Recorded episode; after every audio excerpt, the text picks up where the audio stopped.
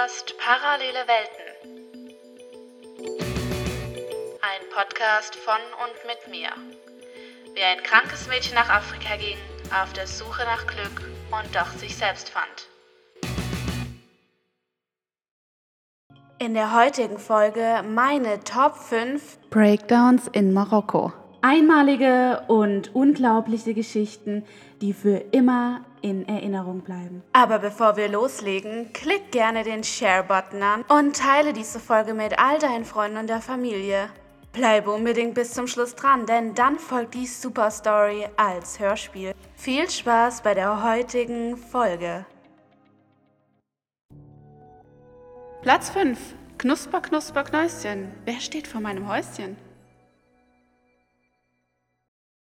Und an einem Abend bei uns im Familienhaus ähm, bin ich abends ins Badezimmer gegangen und wollte mich bettfertig machen. Ja, ich war dann im Badezimmer und irgendwann höre ich irgendwelche komischen Geräusche von draußen von einigen Menschenstimmen und dachte mir so, wait a minute, who are you? Dann habe ich das so rausgespäht so und dachte mir, da stehen aber ganz schön viele Gestalten, die so ne, milchig, so verschwommen aussahen. Aber ich konnte auf jeden Fall sehen, dass da viele Leute standen. In unserem Flur. Bis ich dann irgendwann weniger Stimmen gehört habe und irgendwie gedacht habe, ah, vielleicht sind die jetzt alle weg, keine Ahnung. Vielleicht gab es ein Problem in der Nachbarschaft oder so. Und äh, mach dann so die Badezimmertür auf, lauf raus. In meinen Arm mein Kosmetikbeutel mit Zahnbürste, äh, meine Frisur, so ein, ne, so ein Messi-Dutt hatte ich dann als Frisur in meinem Pyjama mit so einem Morgenmantel drüber. Und in dem Moment, wo ich aus dieser Tür laufe, gefühlt zwei Dutzend Augenpaare auf mich gerichtet. Und falls ihr es jetzt immer noch nicht verstanden habt, was die Situation war, nochmal ganz deutlich gesagt.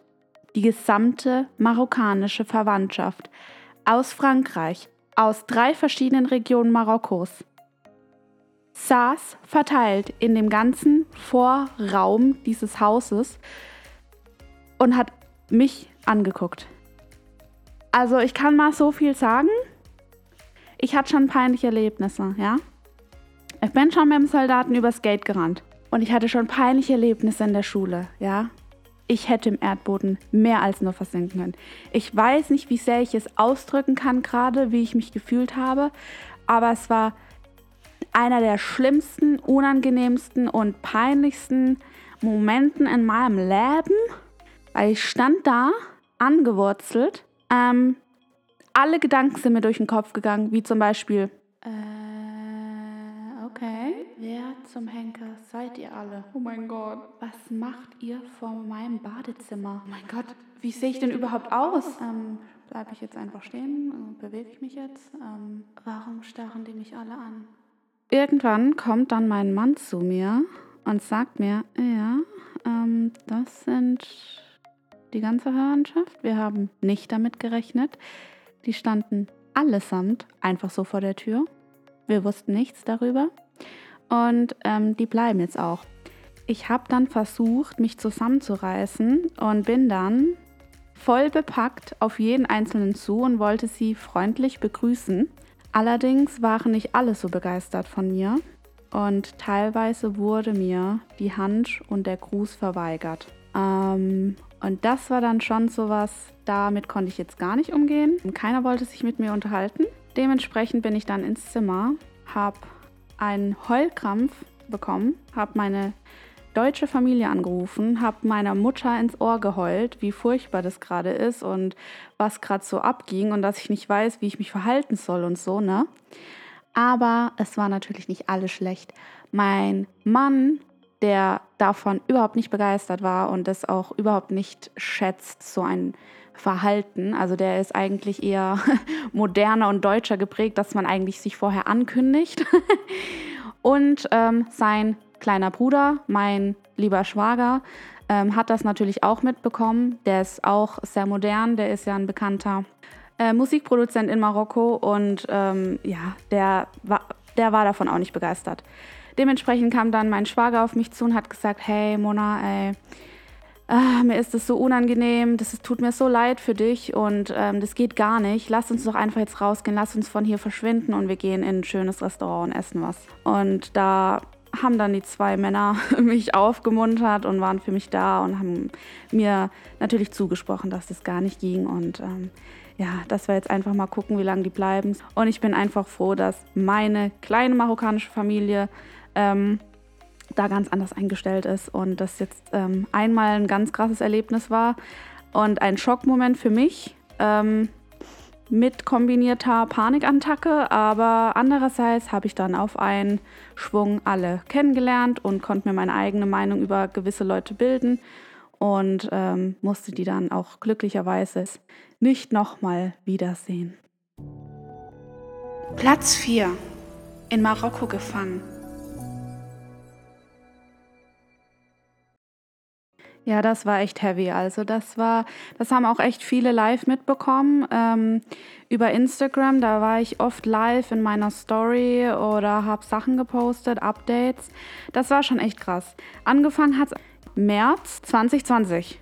Sonst 20. Und ich bin nach Agadir gereist. Und ich hatte eigentlich nur vor, da vielleicht für ähm, ja, keine Ahnung, ein, zwei Wochen da schnell hinzureißen, um einfach nur meinem Mann die ganzen Formulare geben zu können. Denn unser Problem zu dieser Zeit war, dass er seinen Visumtermin ähm, bekommen hat, mir das gesagt hat, auf einmal innerhalb von einem Wochenende. Und auf einmal hieß es halt, ne? Alle Grenzen machen auf einmal dicht.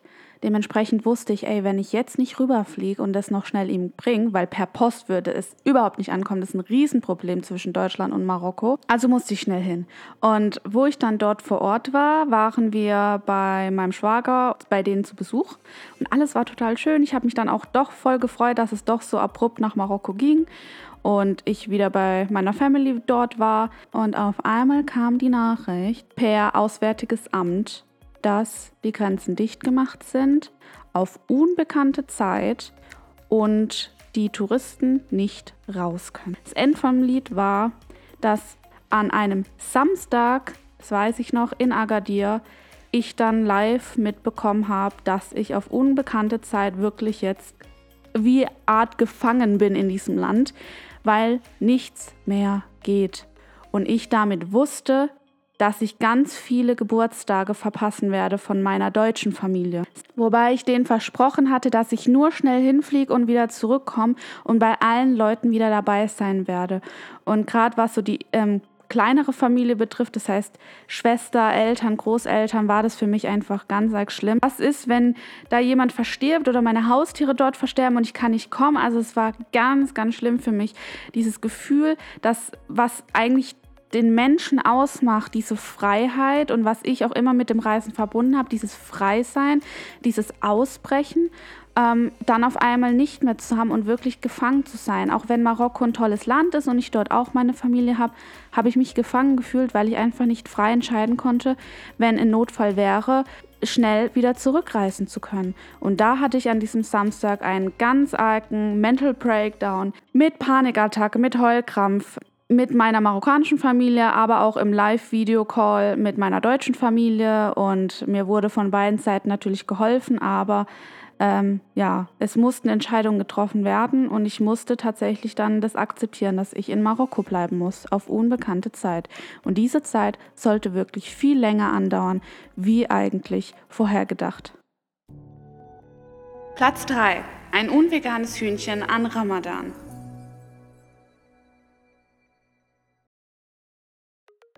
Das ist eigentlich somit der lustigste Breakdown von allen. Also, es hat angefangen mit Ramadan 2020 und ähm, das war der erste Ramadan, wo ich so komplett mitbekommen habe. Feiern jeder feiert natürlich anders und hat andere Traditionen, aber bei uns war es halt so, dass wir am Abend, wo ja dann quasi das Fasten gebrochen wird, saßen wir alle als Family dann zusammen am großen äh, Tisch und also Ramadan ist halt schon mega bei uns gewesen, ähm, weil es so viele verschiedene Dinge gibt. Und dann gab es solche Teigtaschen, die hatten einmal Käsefüllung für mich, Käse, Gemüse und dann einmal Gemüse, Hühnchenfüllung.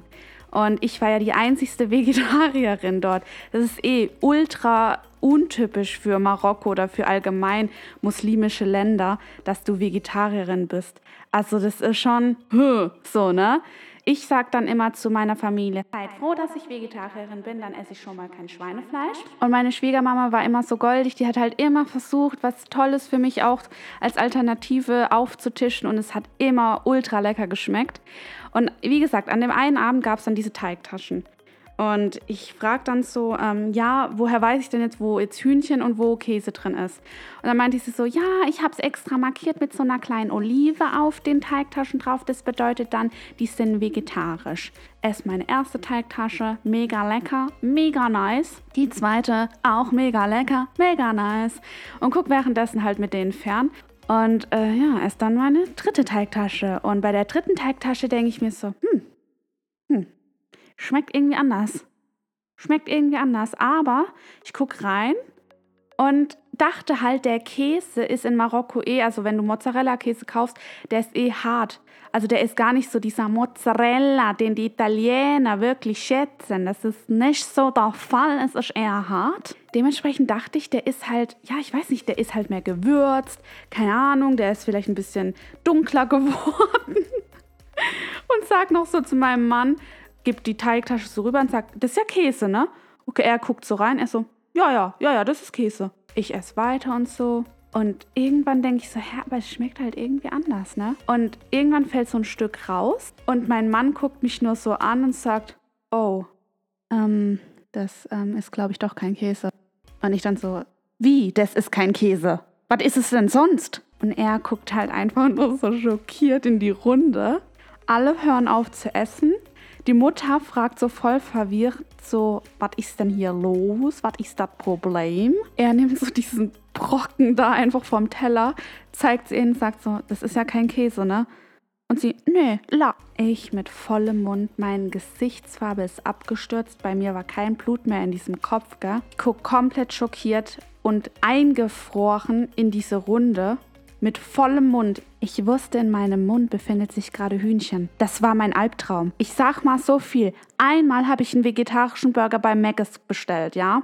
Dann habe ich einen Chicken Burger bekommen, hab's nicht gemerkt, hab reingebissen, hab's dann bemerkt, bin an diese Kasse gegangen und hab da rumgeschrien, bis ich zwei kostenlose vegetarische Burger bekommen habe, weil ich gesagt habe zu dem Kassierer, du hast gerade mein Leben zerstört. Okay, aber kommen wir mal wieder zurück zum eigentlichen Thema. Ja, jedenfalls war es meiner Schwiegermama ganz arg, aber bei ihr merkt man so, wenn ihr was arg ist oder peinlich ist, dann fängt sie halt an zu lachen.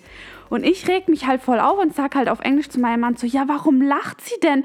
Wisst ihr eigentlich, was das für mich bedeutet? Das ist gerade das Schlimmste für mich.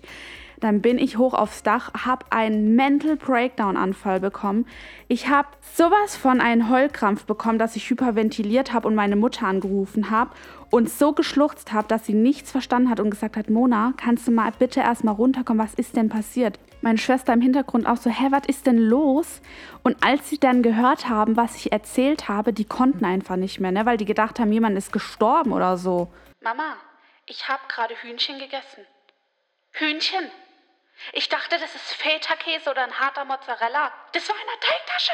Ich habe gerade Hühnchen gegessen. Weißt du, was das für mich bedeutet? Weißt du, was das bedeutet? Ein Jahrzehnt durchgezogen. Jetzt muss ich wieder von neuem anfangen zu zählen. Weißt du, was das bedeutet? Zehn Jahre umsonst. Ich hätte jetzt auch anfangen können, vegetarisch zu werden. Es war für mich trotzdem schlimm. Mir war ultra schlecht danach. Ich konnte nicht leicht runterfahren. Ich bin dann runter, habe mich entschuldigt, dass ich so eskaliert bin, aber dass das für mich eben das Schlimmste eigentlich ist, ähm, was das Thema Essen betrifft. Und dass ich das halt immer versuche, so gut wie es geht zu vermeiden. Und, und ich bin da auch sehr streng, was das vegane und vegetarische Leben angeht. Das war einer der Mental Breakdowns. Ja, über ein Hühnchen an Ramadan. Yay! Gleich Platz 1, Platz 2 mit einer ungewollten Festnahme. Das war für mich der schlimmste Moment meines Lebens in Marokko. Leute, was haben wir schon alles gehabt? Zählen wir mal kurz auf. Wir hatten, also Top 1 ist ja eigentlich Soldat rennt mit mir mit Maschinengewehr über das Fluggate. Dann hatte ich einen Katzenbiss, habe gedacht, ich sterbe an dem Abend, weil ich Tollwut mir eingefangen habe. Ich habe mir ein komplettes Nagelbett rausgerissen in Essaouira und hatte die krasseste Daumenentzündung. Also es ist so viel passiert in Marokko. Aber das hier hat alles getoppt. Und ich habe lange so überlegt, ne, soll ich das überhaupt erzählen? Es ist schon sehr privat.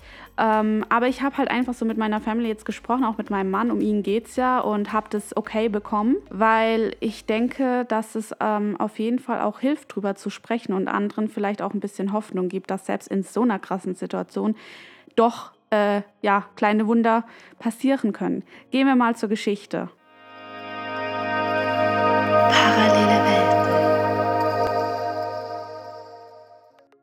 Während Corona gab es einen dreimonatigen Lockdown in Marokko.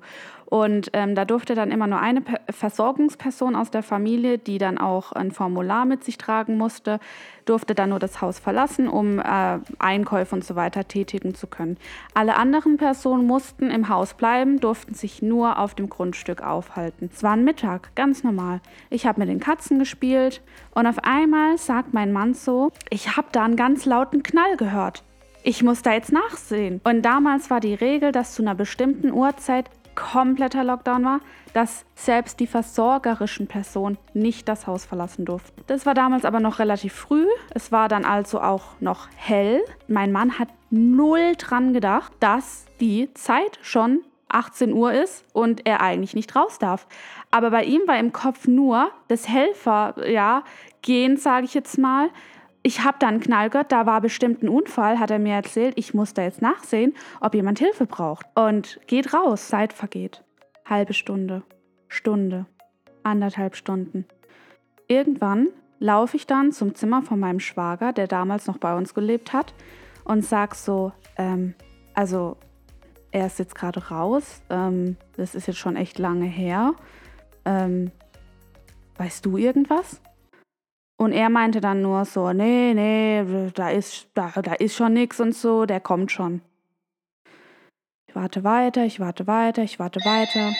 Und irgendwann kommt dann ein Anruf von meiner deutschen Familie rein, die einfach so mit mir reden wollten. Und dann erzähle ich so das Ganze und sage so, hey, irgendwie ist es komisch. Er ist einfach nicht da. Ich weiß nicht, was ich machen soll. Er ist irgendwie verschwunden, ich weiß nicht. Und in dem Moment, wo ich mich mit meiner deutschen Familie unterhalte, kriege ich einen Anruf von meinem Mann. Äh, da kommt ein Anruf rein. Hallo? Wo bist du denn? Was machst du denn die ganze Zeit? Du bist so äh, auf einmal aufgesprungen und bist dann raus. Du weißt schon, dass es nach 18 Uhr ist. Was ist denn passiert? Wo bist du denn überhaupt die ganze Zeit? Reg dich jetzt bitte nicht auf, aber ähm, ich wurde verhaftet. Ich bin gerade ähm, auf der Polizeistation hier in Worcester und ähm, die haben mich inhaftiert. Ich muss jetzt hier ins, ja, ins Gefängnis der Polizeistation und muss jetzt erstmal abwarten. Ich habe gegen die Vorschriften verstoßen. Was? Das, das ist jetzt ein schlechter Scherz. Das ist jetzt gerade nicht dein Ernst. Wie lange musst du denn bitte dort bleiben? Die können dich doch nicht einfach so inhaftieren. Doch, doch, die können so einiges, glaub's mir. Ähm, ich weiß auch gerade gar nichts. Ich muss jetzt auch gleich wieder auflegen. Ähm, ja, ich muss auflegen. Tut mir leid. Mein Mann war für mich natürlich so safe place. Also er hat mir immer beim Übersetzen geholfen. Ich konnte mich nur durch ihn eigentlich verständigen. Klar, es war auch mein Schwager da, aber der hat ja auch viel gearbeitet. Der war manchmal einfach gar nicht da für eine lange Zeit. Das heißt, ich habe eine Panikattacke sofort bekommen, habe sofort wieder zu meiner Mutter umgeschalten und habe ihr erstmal erzählt, was ich gerade gehört habe. Die waren total geschockt. Sie hat auf Lautsprecher gestellt, die ganze Family hat zugehört. Und ich habe natürlich geheult und habe gesagt, ich weiß nicht, was ich machen soll. Ich bin dann erstmal zu meinem Schwager rüber, habe ihm total geschockt und unter Tränen erzählt, was passiert ist. Der ist aufgesprungen, ist zu seinen Eltern gerannt und hat erstmal auf ähm, Darija alles übersetzt und erklärt. Die waren total geschockt, haben gesagt, das darf jetzt nicht wahr sein, das darf nicht wahr sein. Jetzt hat es einen der besten Menschen auf der Welt getroffen, der nur es gut gemeint hat. Wir haben einen befreundeten Polizisten ähm, angerufen, haben versucht, darüber irgendwelche Möglichkeiten zu bekommen, mit ihm zu reden. Wir haben versucht, Kontakt aufzubauen. Alles wurde abblockiert. Alles stand für uns auf der Kippe. Denn wenn du ein Visum beantragst, dann musst du ja auch alles vorzeigen können, dein Führungszeugnis. Ja, die Situation in marokkanischem Gefängnis ähm, ist so viel schlimmer wie in deutschen. Für mich war diese Vorstellung, dass mein Mann gerade inhaftiert worden ist und ich nicht weiß, wie lang er inhaftiert bleiben wird und wohin sie ihn bringen werden. Plus diese Vorstellung, dass das ein so guter Mensch ist, der noch keiner Fliege was zuleide getan hat und jetzt wegen einem dummen kleinen Fehler von der Polizei in Worcester inhaftiert worden ist und mitgenommen worden ist. Das war für mich so, damit konnte ich nicht umgehen.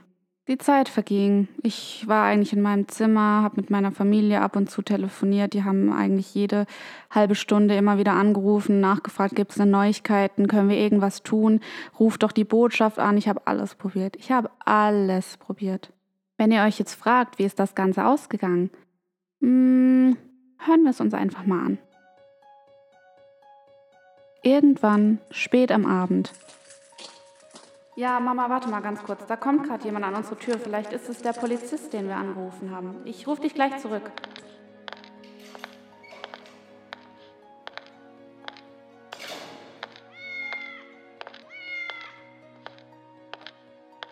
Nein, das ist jetzt nicht wahr.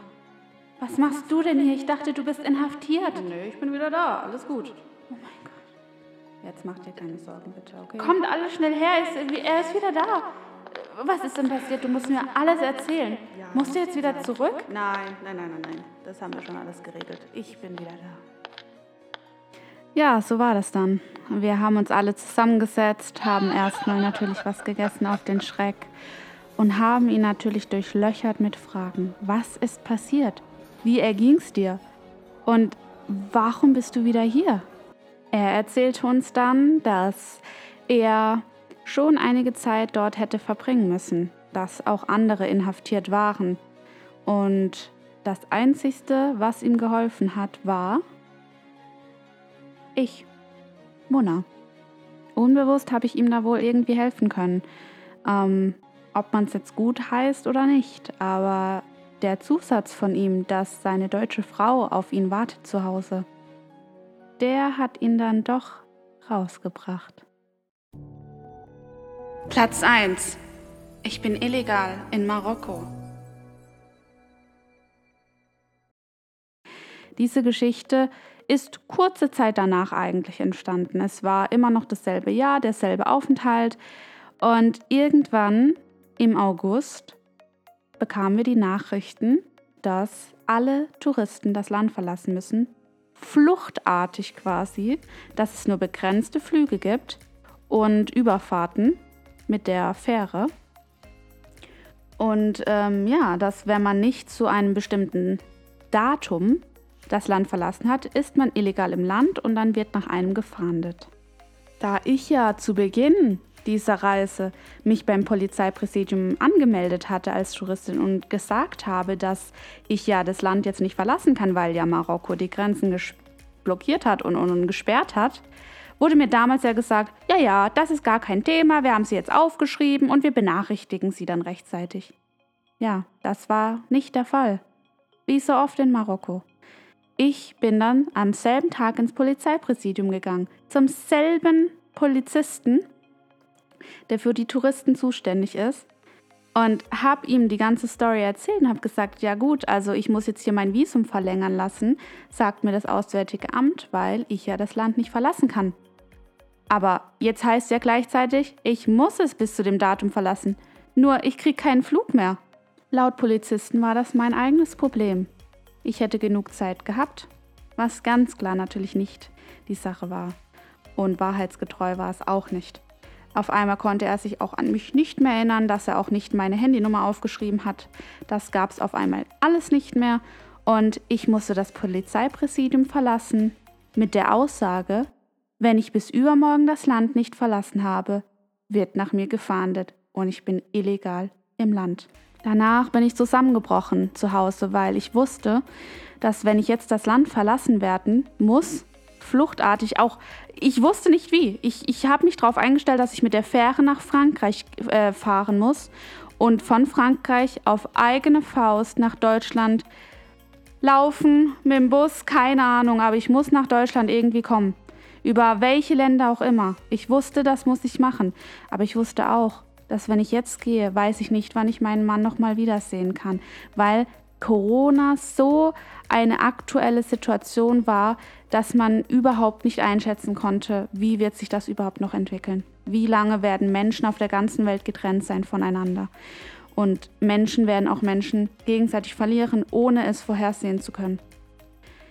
Ich wusste, ich muss gehen.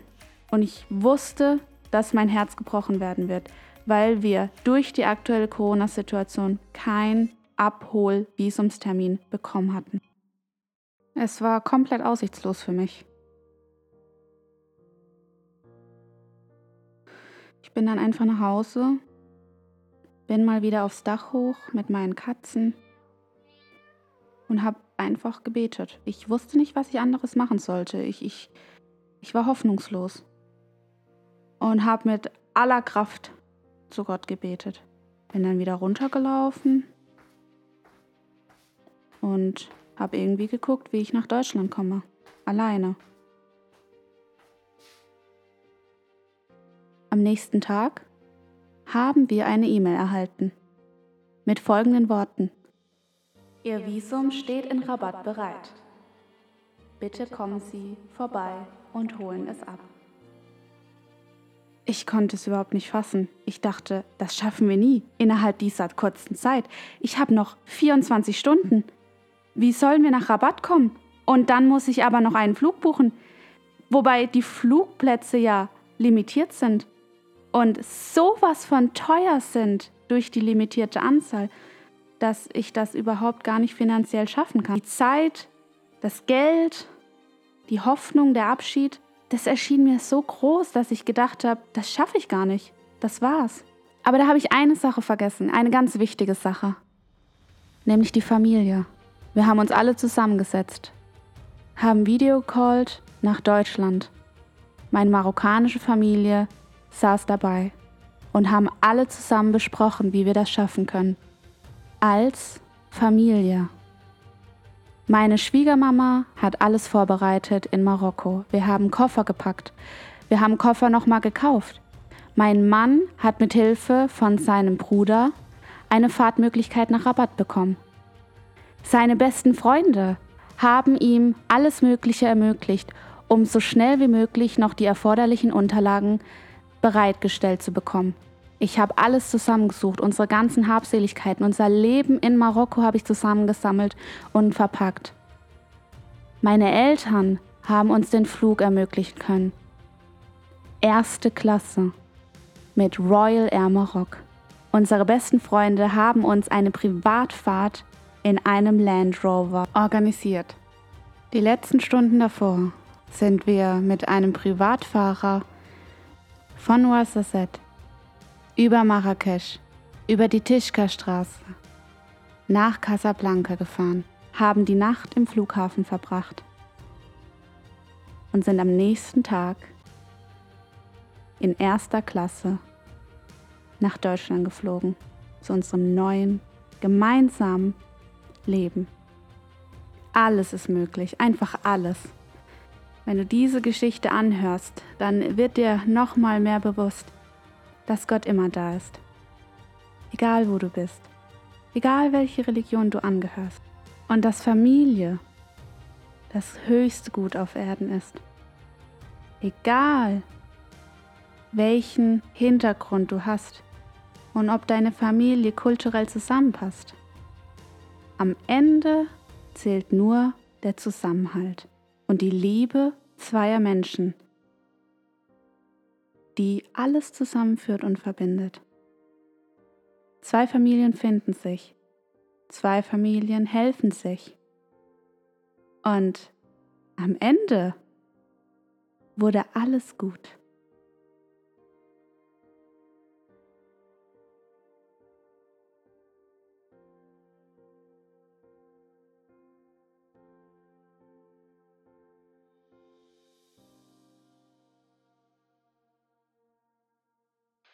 Das war eine Aufzeichnung von der Podcast-Reihe Parallele Welten.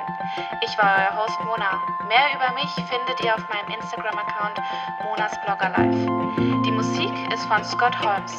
Mehr von ihm und seinen tollen Werken findet ihr auf FMA. Bis zum nächsten Mal und bleibt gesund.